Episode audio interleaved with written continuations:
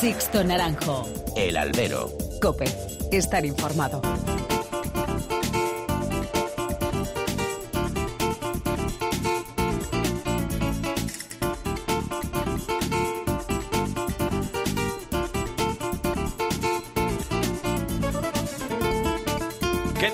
Buenas y bienvenidos a esta nueva emisión del Albero, a la cita con los toros que tenéis todas las semanas aquí en cope.es. Recibido un cordial saludo de quien nos habla de Sixto Naranjo en nombre de todo el equipo que hace posible este programa. Descontando ya los días para emprender viaje un año más a Olivenza, esta semana Madrid ha sido objeto de atención mediática en el gueto taurino los carteles del comienzo de temporada y los precios de las entradas sueltas para la próxima feria de San Isidro han levantado ampollas. ¿Quién se pensaba que esto iba a ser una balsa de aceite pese a presentar el ciclo Isidril cuando alboreaba el ya pasado mes de febrero? Por partes, los carteles de comienzo de temporada. Vaya por delante que tienen todo el respeto del mundo los toreros y novilleros que se van a anunciar desde finales de marzo y hasta que llegue la Feria de San Isidro. Otra cuestión es el nivel de los carteles cerrados. Y aquí parece que Plaza 1 ha dado por perdida la batalla de la temporada de Madrid más allá de los abonos. Y es que suenan a cubrir el expediente antes de que llegue San Isidro. Y yo no recuerdo unos domingos de Ramos y de Resurrección más pobres en las últimas décadas. Yo no digo que Madrid quiera competir con la tradición de la resurrección sevillana, que debería, pero al menos debería buscar algún aliciente alternativo a los que ha propuesto. Y tampoco me parece lógico que se anuncie una novillada como la del 1 de mayo sin concretar qué ganaderías se van a lidiar. Sí, ya sé que pone que será un desafío ganadero entre hierros de la Comunidad de Madrid. ¿Y? ¿De verdad no tienen definidas las ganaderías para un festejo así? Me parece algo injustificable en Madrid. Y luego ha estado la polémica desatada en redes tras conocerse los precios de las entradas sueltas para la próxima feria de San Isidro. Una subida más que considerable si comparamos los precios de las entradas para abonados y de las de aquellos que solo se van a asomar por las ventas de forma esporádica. Aquí se defendió la liberalización de precios, algo lógico para potenciar el abono. Y aquí es donde está la lectura del número de abonados que ha anunciado Plaza 1 tras el plazo de renovación y de adquisiciones de nuevos abonos. Una subida de algo más de 1.500 nuevos abonados respecto al año pasado. Y esta es una cifra baja cuando la pretensión de la empresa es haber aumentado de forma considerable ese número de nuevos clientes fieles. Algo ha fallado. Quizá que febrero sea mal mes para hacer frente a un desembolso como el que supone uno o dos abonos por familia que más allá del gueto el aficionado ocasional no haya sabido de esa campaña de nuevos abonos. Se pueden buscar mil argumentos, pero la verdad es que no ha funcionado. La subida de precios es desorbitada en algún festejo, no lo dudo. Pero quien alguien, que alguien le pregunte a algún abonado del campo ubicado por Castellana o del Metropolitano a cómo están las entradas cuando llega un partido de Champions, un derby o un clásico. Los carteles rematados tienen que tener precios acordes al tirón de los toreros anunciados. Eso es así. Pero quizás esa subida esté menos justificada en otros carteles de menor interés. Veremos cómo está la plaza en cuanto a ocupación y sabremos si la apuesta de Plaza 1 ha sido la correcta. Mucha tela por cortar y esto aún no ha comenzado. Nosotros sí, aquí, comenzamos en el albero.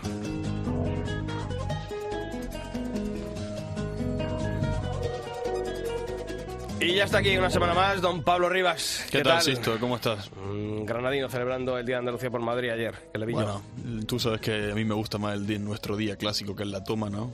Pero bueno, desde la región de Granada felicitamos al resto de Andalucía, ¿no? Efectivamente, Andalucía por España, ¿no? Sí, sí, sí. Correcto. Bueno, pues eh, uno de estos temas que hemos eh, abordado esta semana en el editorial es lo que también hemos preguntado en esa pregunta del albero que hacemos todas las semanas en nuestra red. Ya sabéis que tenéis abiertos todos los canales de comunicación en el mail albero.cope.es y toros.cope.es, en Facebook, si nos en, tecleáis facebook.com barra alberocope y en Twitter nuestro usuario arroba alberocope. Y precisamente aquí en esta red social poníamos esa pregunta, ¿no? ¿Qué opinaban nuestros copenautas de los carteles de inicio de temporada 2023 en las ventas? Y la verdad es que la respuesta ha barrido la respuesta. Más flojos de lo esperado. Ha recibido el 81,8% de los votos y mejores de lo esperado. Pues tan solo el 18,2%. Están estos días las redes sociales que arden, insisto, entradas, carteles. ¿Tú qué hubieses votado? Hombre, por favor, yo me he hecho varias cuentas bot para votar la, la segunda. Bueno, pues también hemos querido eh, leer eh, las, algunas de las respuestas que nos habéis dejado. Por ejemplo, en Twitter, Javi Escribano comentaba que en su día sí tuvieron interés. Por ejemplo, la encerrona de Fandiño, la de Emilio de Justo, Victorino otros años. Muchas de estas corridas eran gestas. Este año, dice Javi, repite Fuenteimbro. Otra oportunidad. También se pregunta qué hace Saúl Fernández de Madrid en Ramos. Dice que repite Garrido que está en San Isidro y no ponen alguno que no está. En Facebook, Fernando Martín escribía que veía esos carteles bastante descafeinados. Veníamos de años anteriores con apuestas fuertes, tanto en ganaderías como toreros. Dice Fernando que cree que Madrid tiene que hacerse notar y marcar el inicio con algo más grande. Y finaliza diciendo que esperemos que la temporada vaya de menos a más. Bueno, pues estas son algunas de las eh, respuestas que habéis dejado a esa pregunta. Os seguimos leyendo. Sixto Naranjo. El Albero. Cope. Estar informado.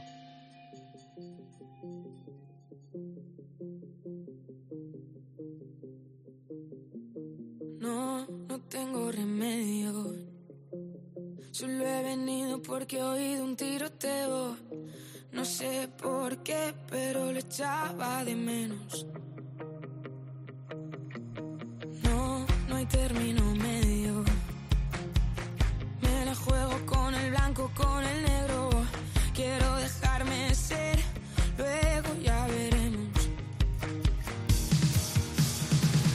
Incendiar la ciudad y mi cabeza envuelta en llamas. Bueno, Pablo, ha sido un 28F muy taurino, ¿eh? Como hacía años, yo no recuerdo con tantos festejos. Y con, y con muy buena afluencia de público. Sí. Veía ayer imágenes de Cantillana, de Linares, que la verdad que sorprendían, ¿no? Huelva. Y más con el frío que hacía también, que hacía Sí, mucho sí, frío. me han dicho mis amigos que en Huelva ayer pasaron bastante frío, pero mereció la pena en ese festival a beneficio de la obra social de la Hermandad Matriz de la Virgen del Rocío de, de Almonte. Y precisamente con el triunfador de ese festejo, ese primer protagonista del 28F, queremos abrir esta nueva edición del Albero. David de Miranda, Torero, ¿qué tal? Muy buenas. ¿Qué tal, Sisto? Buenas tardes. Muy buenas. Oye, qué festejo más bonito, qué tarde más bonita, eh, qué sabor a Huelva y, y qué triunfo también tan, tan importante para ti, ¿verdad? Pues sí, fue una tarde muy bonita que reunía muchos alicientes, por supuesto, en primer lugar, eh, para la obra social que, como bien has mencionado, para, para la que se organizaba el festival, ¿no? Por una buena causa, siempre es bonito hacer el paseillo, ¿no? Y más aún cuando se, se, se reúnen todas esas cosas en un escaparate como, como la Merced en, eh, la Merced en Huelva, ¿no? Y con figuras del toreo, la verdad que fue una tarde muy bonita y que, que se rodaron las cosas para, para poder disfrutar delante del toro. Y además, yo no sé si mm, calificarlo así, pero mm, ¿lo consideras como un triunfo reivindicativo en ese inicio temporal de David de Miranda en el día de ayer en, en la Plaza de Toros de la Merced de Huelva? Bueno, más que reivindicativo, mm, en el ámbito personal sí que me da me da moral, ¿no? Por así decirlo, ¿no? Eh, no voy a, de- a mentir que, que, bueno, un torero siempre quiere estar acartelado en las principales ferias, ¿no? Y más en el, en el arranque, en el inicio de temporada. Y bueno, este triunfo de ayer pues me da me da ilusión, ¿no? Me da moral para seguir confiando en mí mismo, me da ilusión por la temporada. Eh, si Dios quiere, pues bueno, la temporada es larga y, bueno, eh, nunca se sabe, siempre en muchos casos, ¿no? En, la historia del toreo, muchos toreros empiezan en una situación, terminan en otra y al contrario, ¿no? Entonces pues hay que tener paciencia, ilusión eh, que nunca se pierda y, y como digo, ¿no? Eh, quizás el triunfo pues me, me llena de ilusión y satisfacción y de para seguir confiando en mí mismo, ¿no? Y sobre todo porque mm, eh, uno echa un vistazo a, a la revista de prensa en el día de hoy y hay una unanimidad bastante importante con David de, de Miranda. Pues sí, la verdad que, bueno, estoy un poco al margen, ¿no? De todo, pero sí que me, me ha llegado eco de, de, de la tarde de ayer y, y, bueno, pues la verdad que me sentía a gusto. Esto- Disfruté de la tarde, del momento y como te decía, ¿no? Era un, un paseillo quizás el que me, me motivaba más en lo personal, de, de, de, eh, reencontrarme conmigo mismo también, de eh, aparte de que fuese en Huelva, eh, con figuras del toreo y todo eso al margen, pero sobre todo era por mí en mi interior, ¿no? O sea, quería vaciarme delante de un toro y bueno, pues, algunas cosas de las que uno va persiguiendo pues se dejaron ver, ¿no? Y estuve a gusto y, y disfruté de la tarde. ¿Notas tú, o no sé, tienes la impresión de que parece que la temporada de David de Miranda siempre tiene que empezar de cero, como que no cuenta lo, lo anterior, David? Pues sí, totalmente, ¿no? Eh, te, te mentiría si pensara, si te digo que pienso lo contrario, porque eh, pero son las circunstancias, ¿no? Y, y casi que en- todos los toreros, ¿no? Creo que empezamos la temporada y tenemos que continuamente estar reivindicando con triunfos y, no te digo que todos los toreros empiecen desde cero, quizás en, mis circunstancias, pues bueno, entre eh, un percance, entre la pandemia, eh, no he rentabilizado o no pude rentabilizar por la pandemia aquel triunfo de, de Madrid, porque bueno, a la, temporada siguiente eh, pues se suspendieron todas las ferias y en las que estaba cartelado y bueno, ahí es donde me cuesta, ¿no? De nuevo arrancar y, bueno, pero con la paciencia y la ilusión de que, de que confiando en mí mismo y no perdiendo nunca la ilusión, entrenando cada día, ahora en una nueva etapa también en mi carrera, eh, que, bueno, con, con José Luis, que le, estamos poniendo mucho cariño y él me transmite también esa, esa ilusión y esa paciencia que tenemos que tener los toreros y para que salga de nuevo eh, ese toro en un día, en un sitio importante y, de nuevo pues, pues encarrilar mi carrera. Sí, hola David. No sé si no estás en Sevilla, no estás en Madrid. No sé si incluso se llegaron a poner en contacto con vosotros para ofreceros algo que rechazarais o incluso no sé si tampoco a lo mejor has probado alguna fórmula, no sé, como esta Copa Chanel o no sé si habéis planteado alguno de estos bueno, pues hemos, intentado todo, ¿no? Eh, hemos intentado todas las fórmulas para estar en Sevilla, no, no, ha, habido posibilidad. Eh, hemos intentado acceder a, la empresa desde distintas, de distintas maneras, por distintas eh, enlaces con la empresa y no, no hemos sido posible de entrar. Y en Madrid, pues prácticamente lo mismo, ¿no? Sí que, bueno, no, desde un principio nos dijeron que iba, iba a ser imposible entrar en San Isidro que, bueno que la intención de la empresa es contar con nosotros a lo largo de la temporada, no sabemos cuándo y en eso estamos, ¿no? Esperando de, bueno de que, de que si Dios quiere, pues aunque sea a lo largo de la temporada, eh, no sé si en el mes de julio, me consta que quieren eh, hacer ahí un, no sé, algo en la temporada de verano y, y, bueno, no sé si será posible o no y eso es lo que lo único que pudimos contactar con la empresa de Madrid no sé lo que tienes, creo que algo en Ubrique, pero en Huelva sí que sí que estará, ¿no? Digo yo. Mm, sí, bueno, ahora arrancamos eh, la semana que viene en Ubrique, eh, al día siguiente también tenemos un festival en Alcalá de los Azules y bueno, eh, la verdad que el inicio de temporada ha sido bonito, ya hemos toreado tres festivales en el, mes de febrero y arrancamos en Ubrique ya vestido de luces y, y bueno, creo que va a ser una temporada eh, bonita, ¿no? Por lo menos tenemos un arranque de temporada ilusionante y, bueno, en la falta de, las ferias, pero con, la motivación de estar eh, creciendo pues, en los pueblos para cuando llegue de nuevo eh, eh, esas ferias, pues estar al mejor nivel posible. ¿no? sé si en algún momento has pensado a lo mejor dar el salto a otro tipo de carteles, otro tipo de ganaderías por, por lograr esa oportunidad. No sé si en tu cabeza eso ha pasado en algún momento.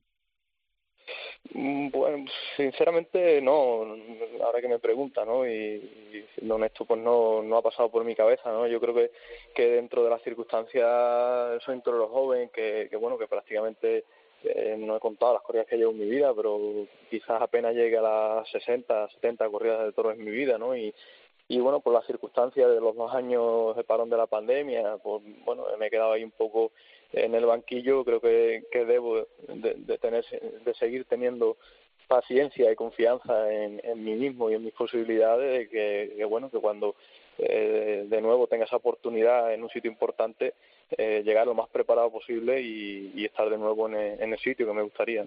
Has hablado de David de bueno de ese nuevo rumbo, ¿no? ¿Qué, buscaste la figura de, de, José Luis Pereda después de bueno tantos años, ¿no? De que él había sido tu, tu apoderado de, de Jorge Buendía. Bueno, pues buscar, como buscar mm, ilusión, te diría, ¿no? Por, por, definirlo de alguna manera, ¿no? José Luis eh, es joven, ¿no? De esa, esa juventud, esas ganas de crecer como empresa, como ganadero, ahora como en el ámbito nuevo también para él del apoderamiento, pues bueno, me, me transmite esa ilusión de, quemar todos los, cartuchos, sus contactos que él tiene para, para estar en los sitios y, y, sobre todo también una buena preparación ¿no? en el campo, ¿no? Eh, tener la posibilidad de, estar viviendo en, el, en, su, en su casa, ¿no? Eh, compartir tentaderos como las figuras del toreo, eh, absorber de todas ellas vivir en torero, en el campo, rodeado de, de los animales, eh, intentar todos los días pues la verdad que eso es una de las suertes que, que estoy teniendo en esta en este nuevo camino gracias a José Luis. Y, sobre todo me quedo con eso no con la ilusión de que él me transmite y la confianza que transmite en mí. Y eso pues creo que se, se ve reflejado también en la plaza. Pues David de Miranda que nos alegramos muchísimo de ese triunfo en el día de ayer en Huelva que lo que queremos es verte en las plazas que ojalá sea pronto y que toda la suerte del mundo para este 2023 un fuerte abrazo torero Muchas gracias, ojalá que así sea. Un abrazo, Sisto. Gracias.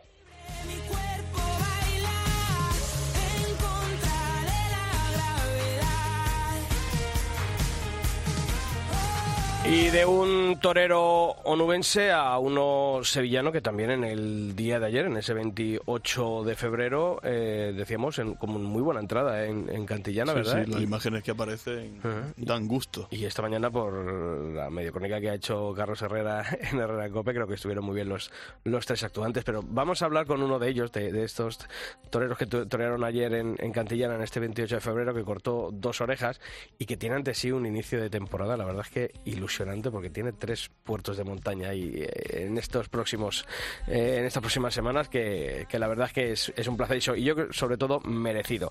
Él es Borja Jiménez y está aquí también esta semana en el Albero. Borja Torero, ¿qué tal? Muy buenas. Hola, buenas. ¿Qué tal? Bueno, contento, ¿no? Por iniciar la temporada de, de esa manera tan, tan importante ayer en, en Cantillana. Sí, contento de iniciar una temporada tan ilusionante para mí encima pudiendo guardar un toro de Impro, un toro por el lado izquierdo que disfruté muchísimo y de poder cortar las orejas, así que muy contento de, de este inicio de temporada. Hmm. Oye, yo creo que cuando uno eh, empieza la, temporada, pues siempre está en la duda, ¿no? De, y sobre todo en toreros de, vuestra situación, como hemos hablado hace un momentito con David de Miranda, ahora, ahora contigo, eh, del ir teniendo que, mm, bueno, pues ir consiguiendo, ¿no? Esos contratos casi tarde a tarde, tener que reivindicarse en cada festejo. Sin embargo, tú este año, bueno, pues afortunadamente eh, y lo hemos hablado ahora, eh, tienes tres puertos de montaña muy importantes como son, además del festejo en el día de ayer, la confirmación en la Plaza de Toros de las Ventas después de, de intentarlo en muchas ocasiones y sin poder conseguirlo. eh, vas a poder torear en Madrid, eh, volver a Sevilla a la Feria de Abril y la participación en la Copa Chenel. Eh, eso es palabras mayores, ¿eh? Sí, totalmente, ¿no? Ahí ya tenemos el próximo 26 de marzo que vamos a hacer Sevilla, que es la de la Copa Chenel, Ujú. y después eh, confirmo alternativa en Madrid el 9 de abril y el 11 de abril voy a Sevilla.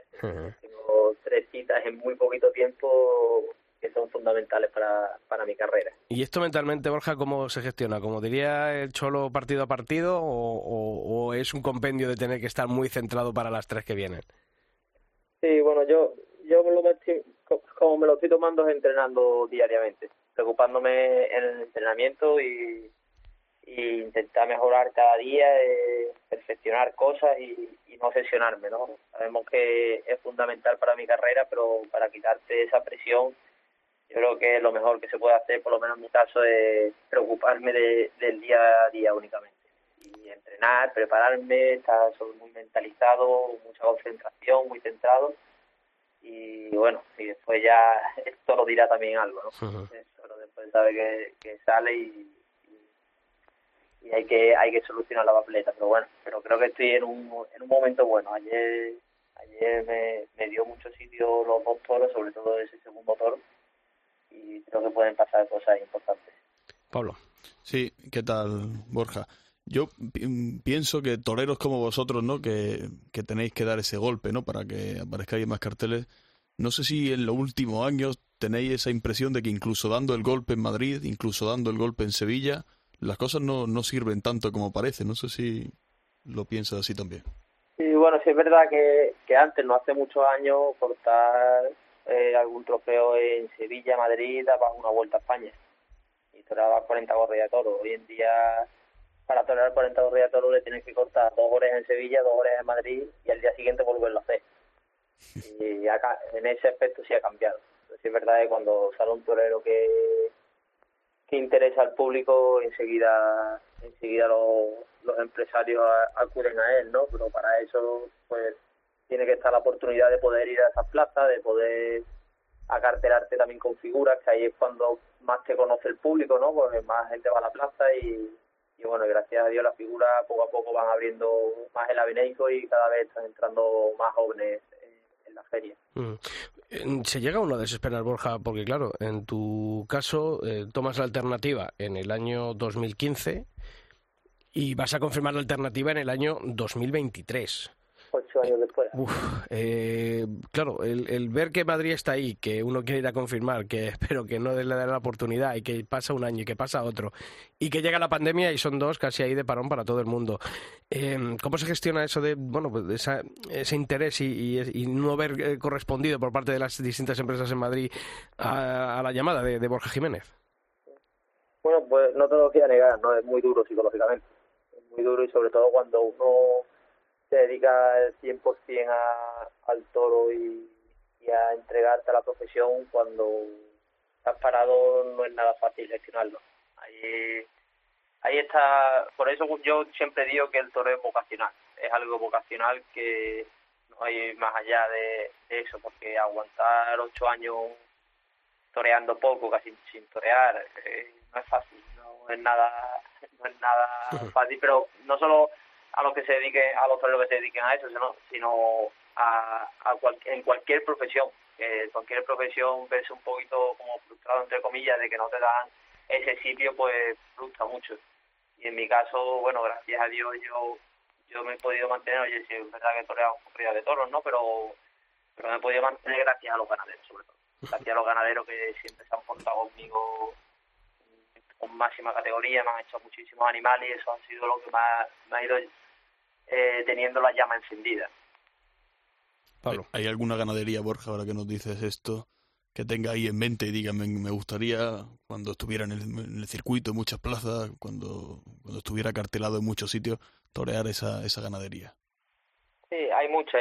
No quiero decirle una porque no me quiero dejar ninguna atrás, pero sí tengo en mi mente que si Dios quiere y empezamos a torear más, voy a tirar de esa ganadería seguro porque porque cuando uno está en situaciones extremas, situaciones de desesperación y, y hay personas que se echan para adelante contigo y te ayudan, eso eso siempre hay que acordarse de eso y, en mi caso, bueno, una de las de las motivaciones mayores que tengo de durante que he tenido durante estos años eh, ha sido una una una de esas ¿no?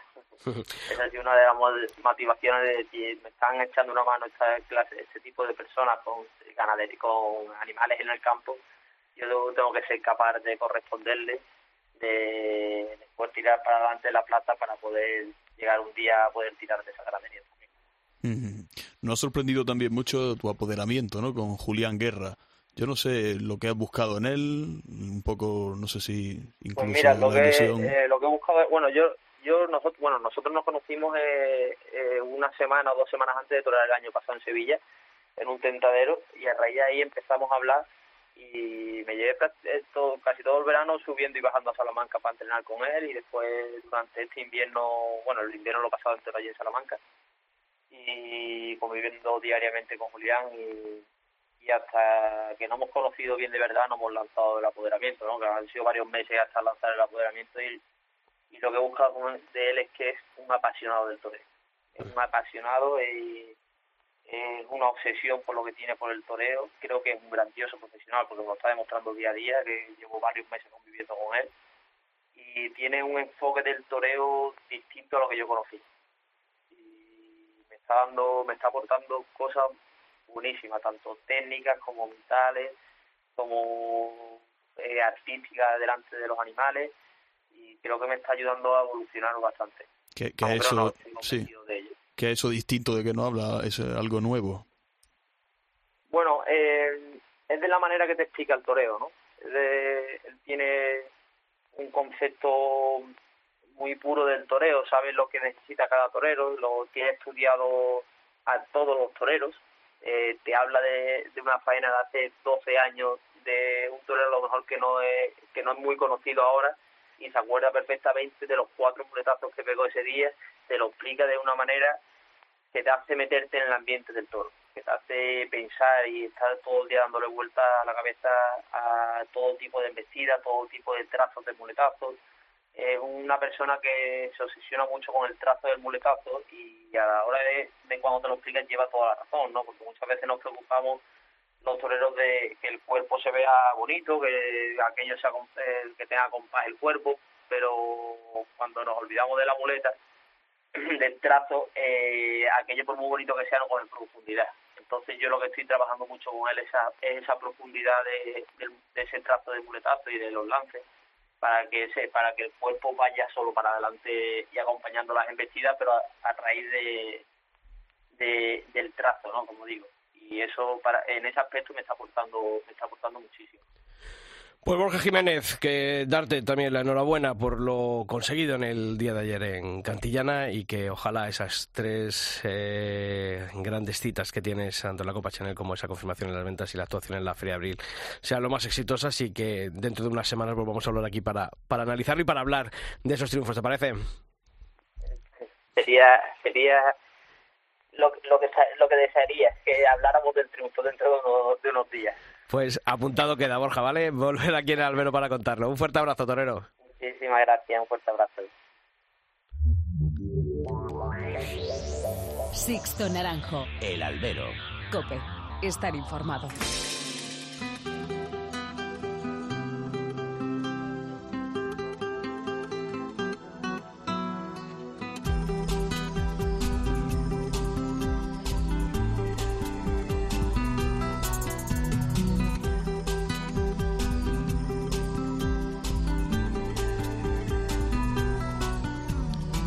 Pues como todas las semanas es tiempo de nuestra historia, de la historia del albero. Y esta semana vamos a hablar de Samuel Navalón. Él ha sido el triunfador del certamen Kilómetro Cero que se ha celebrado este fin de semana en la Plaza de Toros de Vistalegre, en el barrio madrileño de Carabanchel. Le cortó las dos orejas al quinto oral de la final, un ejemplar de la divisa de Ginés Bartolomé que fue premiado con la vuelta al ruedo. Navalón nos cuenta que se sintió muy a gusto en ese animal y que pudo desplegar con él su concepto del toreo, Dice que todavía está por definir, pero que se caracteriza y es partidario de un toreo profundo. Su referente es el Juli. Quizás el maestro Juli es un torero que me, toca la fibra, que siempre ha sido así. Desde muy pequeñito pues me he sentido muy identificado con su toreo y con su manera de, hacer las cosas y, y, bueno, pues quizás sí que sea mi principal referente. Samuel Navalón nació en, en Ayora, en Valencia, pero se ha criado en la Escuela Taurina de Albacete y en Albacete de allí sigue siendo alumno y dice que no quiere definirse, dice que no se siente más de un sitio que de otro, más de Albacete que de Valencia, pero en realidad lo que no quiere es cerrarse puertas en los carteles, ¿no? Ya que creo que si me decantase para, para cualquiera de, bueno, para Valencia o para Albacete sería hacerle un feo a, a mi familia, ¿no? Y, bueno, pues la verdad que, estoy muy a gusto con, con ambos sitios. Samuel recuerda aquí en el albero sus comienzos con mucha ilusión y nos cuenta que lo suyo es auténtica vocación porque su familia ni tiene antecedentes taurinos y ni siquiera tenía mucha afición a los toros. Pues mi familia también se ha ido aficionando un poquito eh, a raíz de lo que yo les he pedido, que es ir a los toros constantemente y que me acercasen un poquito más a este mundo. Y bueno, pues ahora lo llevamos un poquito a la par, vamos aprendiendo juntos y con toda la ilusión del mundo por, por conseguir cosas grandes. Su vida es el toreo, nos ha dicho que en un futuro le, le encantaría ser figura pero sabe que para ello hay que esforzarse mucho. Ahora compagina sus entrenamientos con capotes y muletas con clases de inglés y de francés. Decía, me decía que los idiomas son muy, son muy importantes, ¿no? Hoy en día. Y le hemos preguntado cuándo va a debutar con picadores, pero no, no ha querido mojarse, esto. Eso es algo que está presente, pero que a día de hoy no le quiero poner una fecha, no quiero volverme loco con eso y, pretendo pues, disfrutar de, de todas las, las fechas y oportunidades magníficas que tengo eh, pues a la cara. Ahora solo piensa en su próximo compromiso, que va a ser el próximo 11 de marzo en la Feria de Fallas de Valencia. Allí va a lidiar una novillada de Jandilla. Ojalá Samuel Avalón sea una próxima figura del toreo. Las historias del albero. Sixto Naranjo. El albero. Cope. Estar informado.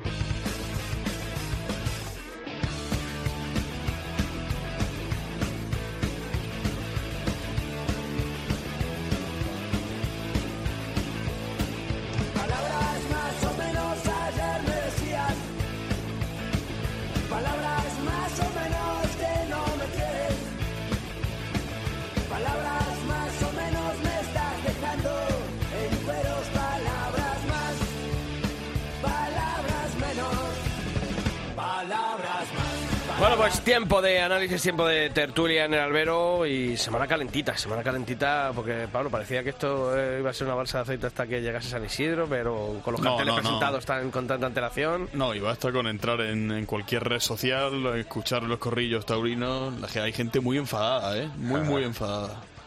Muy, muy enfadada. sí, no, sí. sí, lo digo de Queríamos verdad. haber, y- queríamos haber hablado hoy de- del tema con Miguel Avellano, al que mandamos un fuerte abrazo. Y pronta recuperación, Y pronta que recuperación, tiene fiebre. Porque no ha podido estar esta semana aquí, se ha comprometido a través de su eh, gabinete de prensa, está la semana que viene aquí en el, en el albero. Y bueno, pues eso, pronta recuperación a Miguel y para poder abordar muchos temas que tenemos pendientes con él. Bueno, pues, pero para hablar con eso, hoy hemos reunido aquí en la tertulia del albero a Roberto García Yuste, presidente de la Asociación El Toro de Madrid. Roberto, ¿qué tal? Muy buenas. Hola, ¿qué tal? Buenas tardes. Un placer estar con vosotros para hablar de toro. Igualmente, Roberto, ya lo sabes. Y también con nuestro bloguero de, y tuitero de cabecera, José Vega, autor del blog El Libro del Arte. ¿Qué tal, José? Muy buenas. ¿Qué tal? Muy buenas tardes a todos. Bueno, pues eh, semana calentita. Eh, es que claro, han sido los carteles, las entradas. Yo lo he dicho en el principio, yo no recuerdo unos carteles en el principio de temporada, partiendo de que con todo el reconocimiento y el respeto a los que se van a anunciar y que ojalá triunfen, pero sobre el papel yo creo que son los carteles eh, más eh, discretos, por llamarlo de alguna manera, en cuanto a presentados en, no sé, en, en varias décadas aquí. que no en- tienen en ningún Madrid. aliciente, ningún aliciente por ningún sitio, ¿no? Y no, eh, no sé, Roberto, por empezar. Pues eh, comparto vuestra opinión. Yo creo que eh, el anuncio de estos carteles ha demostrado que Plaza 1 eh, no eh, valora nada la temporada, ya no solo por los carteles, sino por los precios que ahora hablaremos. Pero si pensábamos que el Domingo de Ramos, que era una cita ya, digamos, un, poco emblemática en Madrid, que se había levantado con aquella famosa encerrona de Fandiño y que luego, pues oye, pues ya era, digamos, el, el pistoletazo de salida con interés para los aficionados, pues hemos vuelto a las andadas y hemos visto que, excepto, digamos, el cartel de la Joyesca, con, que es el mano a mano de dos toreros de esta afición de Madrid, pues lo demás, pues evidentemente es muy floja, ¿no? Yo creo que sobre todo el domingo de Ramos, si me si me libras a, a lo mejor a Adrián Torres, que el año pasado estuvo más o menos digno con la correa de Adolfo, o Gómez del Pilar, que es un torero que está ocupando el puesto de, de lidiador y que creo que también se merece una oportunidad. Eso Fernández ahí no entiende nadie por qué está. Luego el, el Sí, sí, sí. A ver, para los aficionados tiene su punto de interés, sí, sí, porque al final los que tenemos, la, como siempre digo, la pedra de la cabeza, le vamos a ver interés a, a cualquier cosa que nos pongan por delante. Pero yo comprendo que son carteles eh, que, que van a llevar muy poca gente a la plaza, por, por- Roberto, no sé, yo sobre todo veo eso, o sea, que, que es que eh, han- están tirando por la borda el concepto de temporada de Madrid, no sé si, eh, bueno, ya sí me lo dijo aquí hace años eh, cuando entraron en la gestión de las ventas, que que la temporada es deficitaria y que, que si por ello fuese la temporada en Madrid, o sea, solamente se tenía que circunscribir a, a los abonos, a las ferias, a los acontecimientos y olvidarnos de esto. Y esto parece un poco, pues eso, el, el dar la batalla por perdida, ¿no? De, de provocar el interés en la afición y en el gran público asistir a la Plaza de Toros de las Ventas. Sisto, si me dejas puntualizar, Sí, es sí. que la plaza de temporada que muchas veces eh, demandamos todos los aficionados no es que programen ya los festejos así como, como Claro, tirón, claro, ¿no? claro. sino que sería más atractivo pues si fuese de digamos de domingo a domingo para que el que se lo merezca pues que tenga enseguida una oportunidad y eso pues crea una ilusión al, al aficionado. Como no se hacía antiguamente, que bien dices que no. Eso es. José. Eh, comparto totalmente con vosotros y reitero mi, mi, mi opinión de que la última vez que estuve con vosotros hablando aquí, de que eh, eh, claramente la, temporada se la quieren quitar de en medio cuanto antes.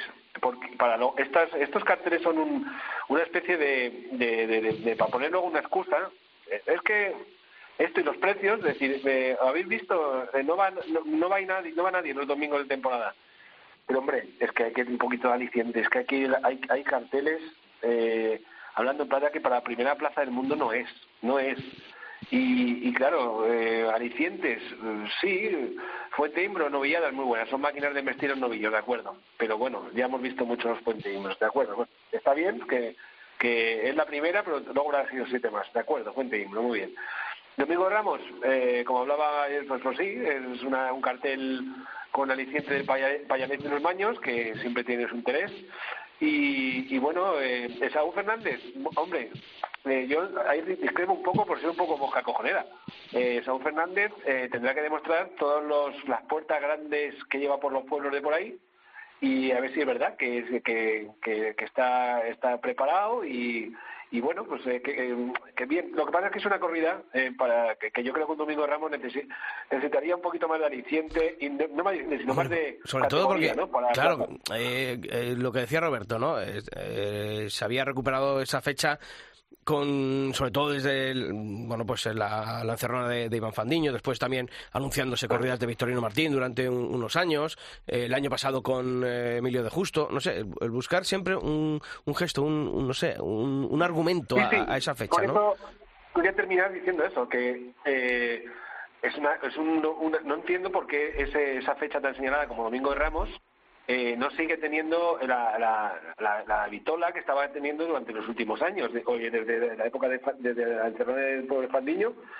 eh, hasta los últimos años, pues, hasta, hasta el, año, el año de Nido Justa, el pasado, pues eh, eh, fue fue todo todo fue bien, porque eran unas entradas de tres cuartos, de, de llenos, de bueno, de tres cuartos, y el de Fandiño y el de Nido Justa no sabemos cómo estaba la plaza.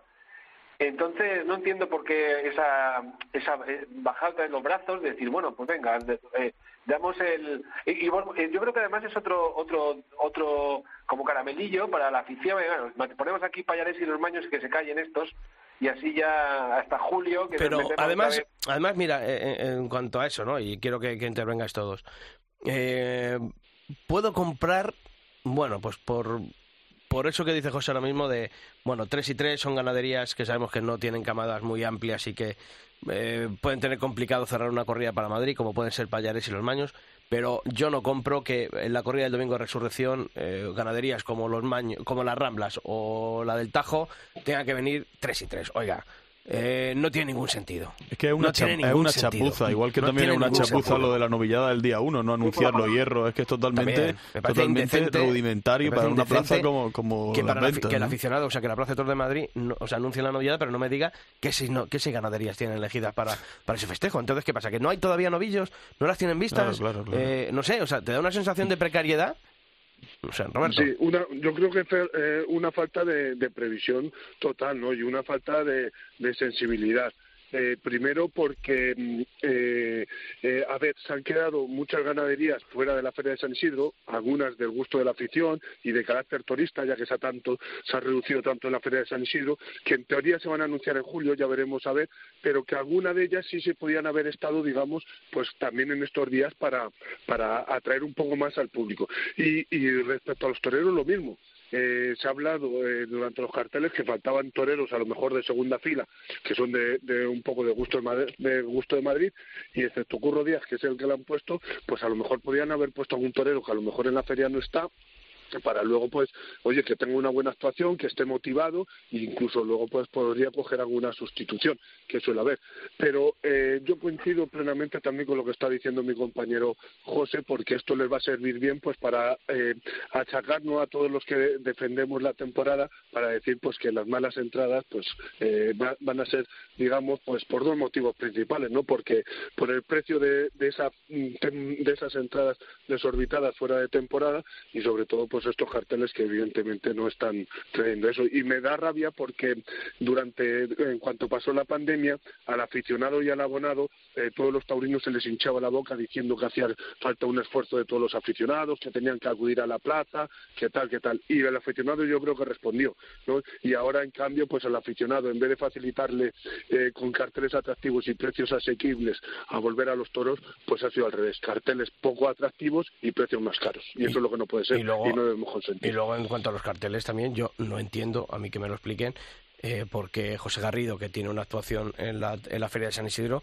también tiene que estar en la corrida de, del domingo con la cantidad, con la de, toreros que, que, se han que fuera. no es que nos sobren. Ni tampoco ha habido unos méritos contraídos tan fuertes eh, por José Garrido en Madrid como para decir, no. eh, vamos a ofrecerle el... No sé, es que son, no sé, yo es que estoy es una chapuza, eso. Parece, es, una, parece una es, auténtica chapuza. Sí, es eh, llenar carteles y llenar semanas y domingos eh, como el que pone ladrillos, o sea, sin ningún interés. Y sobre todo porque también, lo, me parece que lo, decía Roberto, ¿no? O José. Eh, ahora mismo triunfa uno de los chavales. Imaginaros que triunfa alguno de los chavales que, que van a torear en, en estos eh, primeras novilladas. Es que no, no va a tener hueco hasta, hasta el mes de julio. Eh, la posibilidad de volver a Madrid. Entonces, claro, o sea, ¿para qué sirve un triunfo en Madrid? Antes hablamos con David Miranda, con, con Borja, se lo preguntaba esto a Borja Jiménez. Claro, ¿para qué sirve un triunfo en Madrid si luego no tienen la posibilidad de... si se están cerrando ya ferias hasta el mes de septiembre? Y que ya no solo eso, el circuito se ha reducido y encima de todo, es que esto de adelantar las ferias con esta, este, mm, yo no, le- no lo entiendo ni para el torero ni para el aficionado. A, a mí me ha costado mucho renovar abonos de las ventas en el mes de febrero y yo estoy seguro de que a mucha gente le habrá costado mucho trabajo renovar un abono en febrero. Es que a mí me parece me parece negativo para, para todos, negativo para el, para el torero sacar el cartel, negativo para el que tiene que desembolsar y también negativo porque uno aprovecha el tirón de nuevos abonados cuando la feria está llegando, cuando tú ves que está llegando ya San Isidro. Ahora mismo me parece un, un error adelantar, ¿no? Eh, perdona, si me, si me dejas eh, hacer un comentario Sí, sí, que estás sí, sí, diciendo. Sisto, pues mira, eh, yo, mira, ahí voy a discrepar un pelín contigo porque, mira, el abono, es cierto que sí, que lo han sacado muy pronto y tal, pero los que somos abonados o somos fieles, le íbamos a sacar sí o no. Y eso te da lo mismo pagarlo ahora que en marzo, por lo, por lo menos eh, con la gente que yo me rodeo. Pero lo que más hemos notado es que eh, esos eh, periodos de tiempo que han dado a los abonados para aprovecharnos de los descuentos de las entradas, nos lo den con ese periodo de antelación, que es la semana que viene que tenemos eh, dos días para sacar unas entradas de, de festejos de fuera de temporada de lo que estamos hablando, de finales de abril, incluso de, de junio. Yo creo que eso eh, eso sí que, digamos, me parece una sinvergonzonería porque, claro, tú te obligas a sacar las entradas la semana que viene, que es en marzo, para unas entradas de junio que no sabes todavía dónde vas a estar, o finales de mayo, o te puede surgir cualquier cosa. Y si no la sacas porque quieres ir a los toros, porque eres aficionado de temporada, tu entrada de abono pues eh, se incrementa unos 10 12 euros o más en caso. Y eso eh, nosotros desde la Asociación del Toro de Madrid que estamos ahora mismo eh, en el horno elaborando una carta para la semana que viene cosas de esas las vamos a denunciar. Pero no a la empresa y a Plaza 1 y a, y a Avellán que no nos hacen ni caso sino vamos a dar un paso más y vamos a ir al consejero y a, incluso a la presidenta. Es que ya es de risa lo de que si te pasas del 7 de marzo eh, te meten la clavada, ya es de risa. Sí, sí, bueno, yo, yo no, en este caso eh, no- no soy abonado, soy aficionado, eh, vamos, soy, eh, digamos, aficionado porádico. Tengo, voy, voy, pago la entrada y ya está. Eh, por circunstancias no puedo, no puedo, por de, trabajo y tiempo no puedo ser abonado. Pero quiero decir, pero volvemos a, a, a la misma, estoy con vosotros, que son, no sé, triquiñuelas ahí, que no es que te la ponen como, como te diría que se toma fácil, ¿no? Es que, ¿qué tal? Y bueno, y bueno, terminar, por terminar, por, volviendo a lo de antes, eh, eh, la novedad es que, que, que, que, que, que- han ha programado, pues oye, es que hay carteles, por, por favor, que, que al, que quiera ir y no sea abonado, como que, volviendo a los abonados, Tú imagínate, es que el día domingo 7 de mayo, a ver, es que, que ¿a quién llevas? ¿A, a, a, quién fomentas? ¿En Casa de los Pelos Pasó Lalito, Niña las Monjas y Luis Pasero? No sé, es que eh, hay carteles de verdad que, que, que Madrid se tenía que cuidar, que estas carteles, joder, que se cuidan pueblos, en los pueblos se cuidan más. Sí, es, sí. Que, es que es la ley. Oye, es, y- que hay pueblos que, que, se, que se le ocurran más que, que la primera plaza del mundo. Y luego encima, eh, ahora hablando de los precios, como hemos hablado, habéis hablado de los abonados, y yo como aficionado eh, sin abono, que o sea que yo voy y pago mi entrada cuando puedo ir, es que tela los precios, ¿eh? Es que... Sí, es esa, que- esa- esa es otra. Esa es otra. Esa es Pero, otra, es pero, que pero se yo, yo, yo por centrar, yo por centrar el tema y antes de, de- de entrar en, en los precios, pero a mí me ha decepcionado, eh, lo he dicho en el editorial, el, el número de abonados mm, nuevos o sea, que se han hecho respecto al año anterior. Creo que Pero- 1.500 abonos, eh, solamente que haya aumentado después de una feria eh, que creo que tiene un buen nivel, eh, a, a nivel gran público que, que podía abonarse, yo creo que ahí está el gran fallo. Yo creo que la empresa esperaba eh, un mayor número de abonados, no sé por qué, cuáles son las causas por, por las que la- el aficionado o el gran público no, no ha respondido a, a la llamada de, bueno, de esa estrategia, ¿no? De, de ser abonado y, y- y tener, bueno, pues ciertos privilegios en cuanto económicos, sobre todo, mm, respecto al, al que va una o Pero, dos tardes. pero es que esto es como las noches electorales, que aquí nadie pierde. Ellos no dicen que han perdido, ellos simplemente te dicen, sacan el comunicado. Hemos sacado más abonos que en San Isidro que el año, Y por que el año anterior. y por Pero es cierto, que- hay que cuidar la comunicación. Porque ¿qué es eso de a pesar de la televisión? Claro. ¿Cómo que a pesar de la televisión? Claro, O sea, claro, yo entiendo lo que quieren decir, pero oiga, cuando hay una televisión pública que va a apostar por la fiesta de los toros y deciden un titular a pesar de la televisión, oiga, vamos a cuidar un poquito la redacción de lo que de lo que enviamos, de la imagen que mandamos al exterior, ¿no? O sea, tenemos ahí un, un gabinete de comunicación flamante, bueno, pues vamos a hacer las cosas bien, por favor, y no digamos eh, a pesar de la televisión. ¿Cómo que a pesar de la televisión? Oiga, o sea, Cuan- eh, cuando no nos hacen caso y cuando, cuando, nos hacen cuando caso se decimos que rasca un poco acaban todos en la misma. que, vamos. No, pero el tema está. Totalmente, eh, sí. Eso yo también lo he notado porque he sido, digamos, un poco eh, desagradecidos, ¿no? Porque ellos eh, viven mucho, evidentemente, de la televisión, que es un es un eh, una inyección importante para para la feria y la verdad, pues que no, no han sido ni muy claros ni ni muy transparentes creo que tampoco muy muy agradecidos, ¿no? Pero yo creo que aquí el número de abonos eh, a lo mejor ha sido también porque se sabe que se van a televisar 14 corridas por Telemadrid eh, en abierto eh, y también esto es un poco que, que los toreros o las figuras o las que se creen figuras que asuman un poco digamos la mea culpa porque ya eh, digamos no atraen tanto como ellos se creen, ¿no? Y es que están tan vistos ya que, lo que hace falta es sangre nueva. Yo creo que el aficionado de Madrid, aparte de que también echan falta digamos esa semana turista, pues yo creo que que de los carteles sí podemos decir de las figuras, pero es que están ya mm, no, ilusionan, ¿no? Como, como deberían y no hay tanta sangre nueva como también debería. Es que venden como un triunfo tener más abonos que el San Isidro del año pasado cuando hay menos abonos que en otoño del año pasado y además está regalando 2.800 abonos. Es que es de, es de risa que vendan un triunfo con estas características, ¿no? Sí, no- hombre, hombre, mm, es verdad que los abonos de jubilados y de jóvenes normalmente se solían vender y es Claro, verdad que por claro, claro, claro, Sí, pero eh, son comercial, 2.800 pero que los tienes ahí 2.800 que- que asegurados y, estás vendiendo Sí, sí. humo. Pero yo, sobre todo, ah, me da miedo en, en carteles, sobre todo los de los miércoles, que hay varios carteles ahí los miércoles, eh, un poquito en San Isidro, eh, también, de un Claro. nivel bastante eh, raspadito para ser la Feria de San Isidro y ser la Plaza de Toros de Madrid, y la imagen que puede dar la, la Plaza de Toros. y Porque que, y que ven- ese ya cartel es igual de caro, que antes se llenaban la boca con esto, pero no han hecho absolutamente nada. Es igual de caro que un día de relumbrón. Ah. Y los precios son los, son los que son, ¿no? La entrada suelta es muy cara. Aquí tengo ya apuntado última fila tendido de sol, que es donde me siento yo. En, en el sol cuesta 11.90. Una, perdón, costaba el año pasado, en el San Isidro del año pasado, 11.90. Este año cuesta 25 euros. Y ya no vamos a hablar de, de la corrida in memoriam porque son 38 euros, que es que, yo no sé, in memoriam es porque nos vamos a acordar de...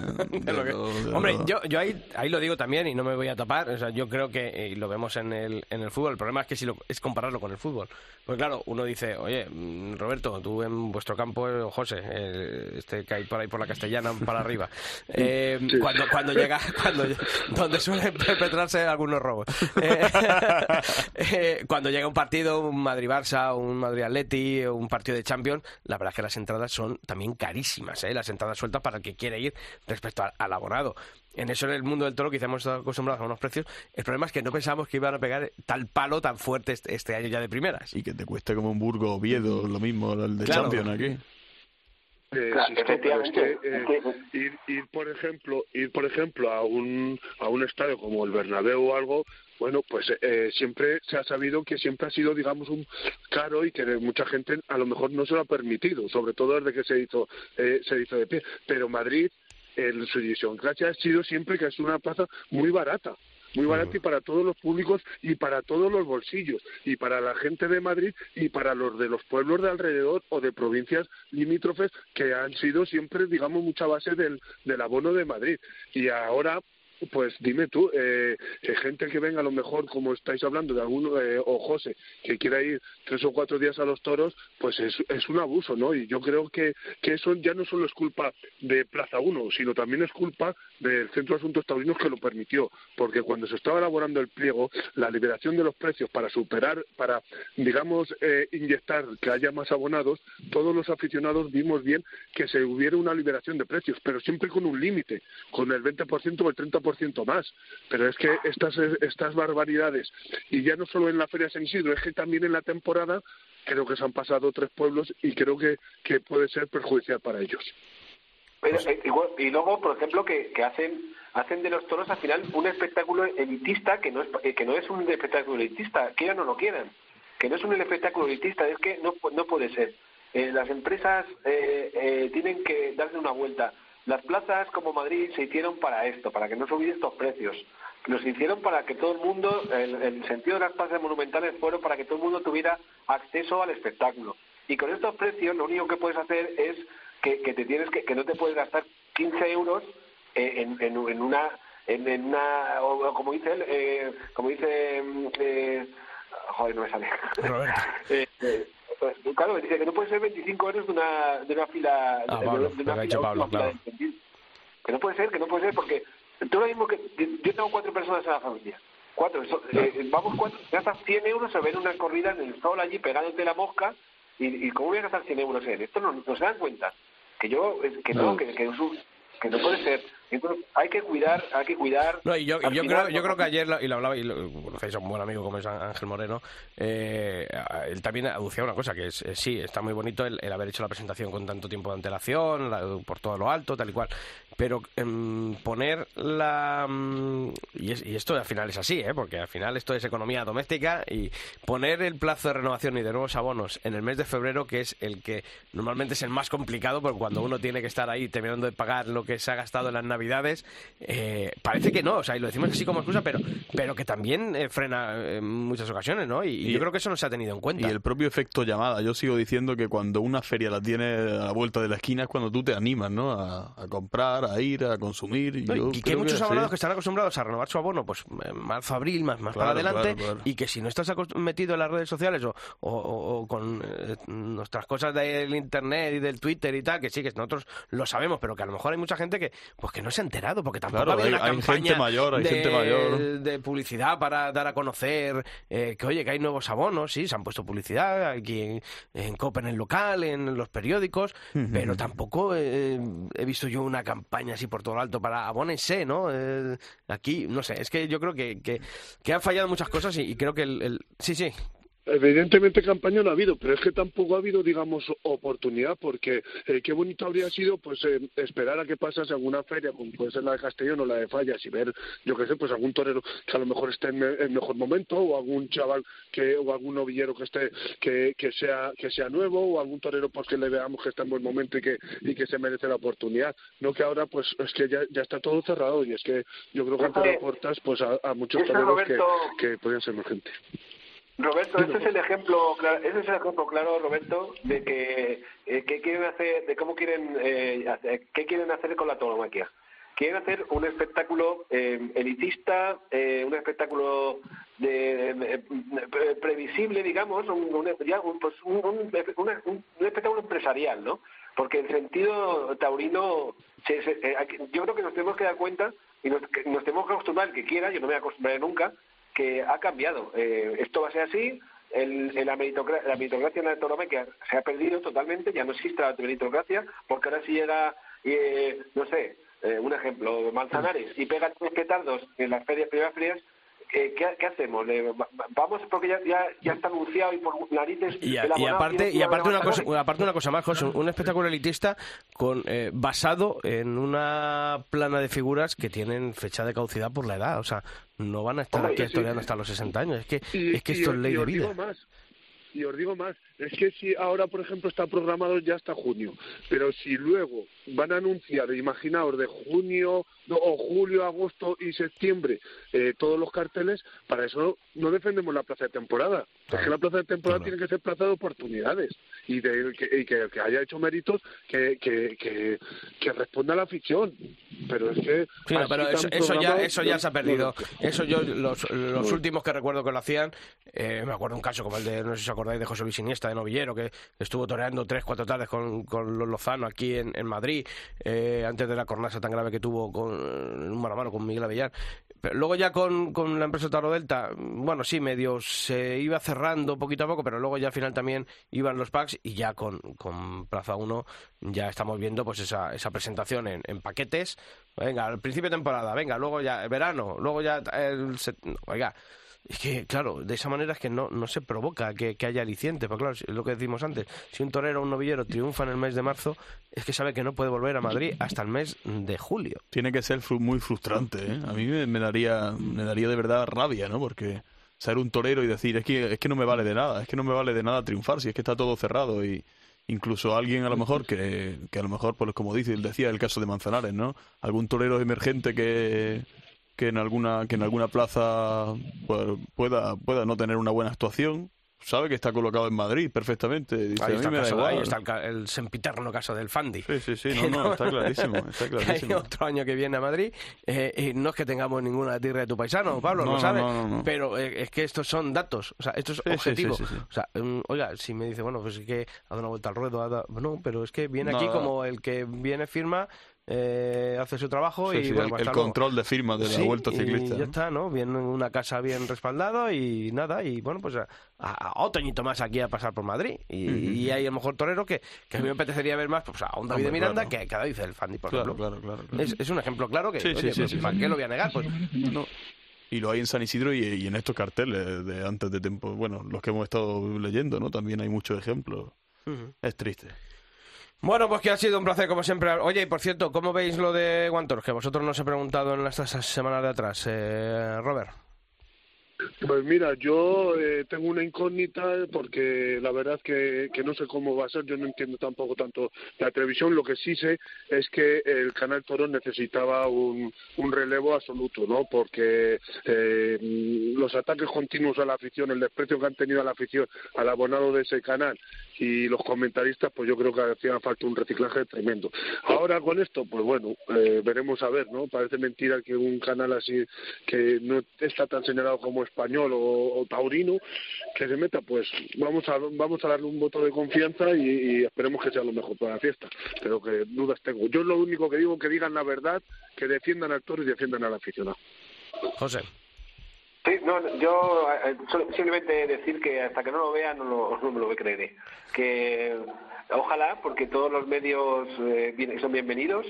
Luego ya podemos criticar, eh, como hemos hecho con Canal Toros, que tiene razón Roberto, que yo creo que eh, han, han tuvieron tu- una deriva eh, que, que la deriva que tomaron no fue muy buena para un, un tipo de afición y por eso muchos no, no estábamos de acuerdo y pues decidimos no, no tener canal toros. Y, y luego por otra parte pues que, que como digo que hasta no lo vean no creo porque aquí me surgen muchas incógnitas de derecho de imágenes de, de todo o sea que lo han anunciado ya y está todo el mundo de acuerdo. No no lo veo. O sea ojalá me equivoque y y nada eh, que, Bueno, si- este si joven, nos, bien, pues este joven nos bienvenido sea. enteraremos. Este joven nos enteraremos que hay hay rueda de prensa. Roberto García Yuste, presidente de la Asociación El Toro de Madrid. Un placer, como siempre, hablar de toros aquí contigo un ratito. Igualmente, para mí un placer y muchísimas gracias por acordaros de, de los aficionados y darnos voz. Sí, Sabes que siempre lo tendréis aquí. Y un placer por compartir cartel con José. José Vega, también para ti. Un fuerte abrazo. Ah, eh, a, a por ello que ya queda poco para que que empiece todo Hasta luego.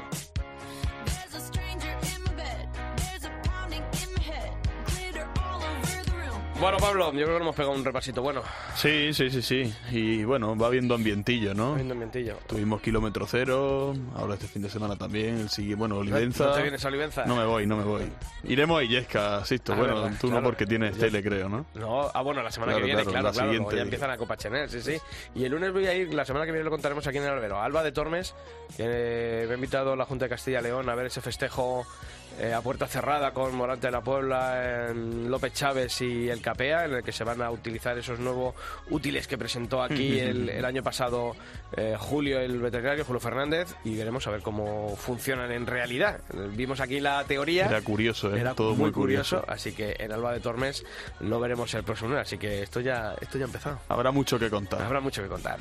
Pablo Rivas, un fuerte abrazo y, y la semana que viene más. Igualmente, aquí estaremos. Y a todos vosotros ya sabéis que la información tonina continúa todos los días de la semana en nuestra web, en cope.es barra toros, y que nosotros, si Dios quiere, volvemos el próximo miércoles aquí en el albero. ¡Feliz semana!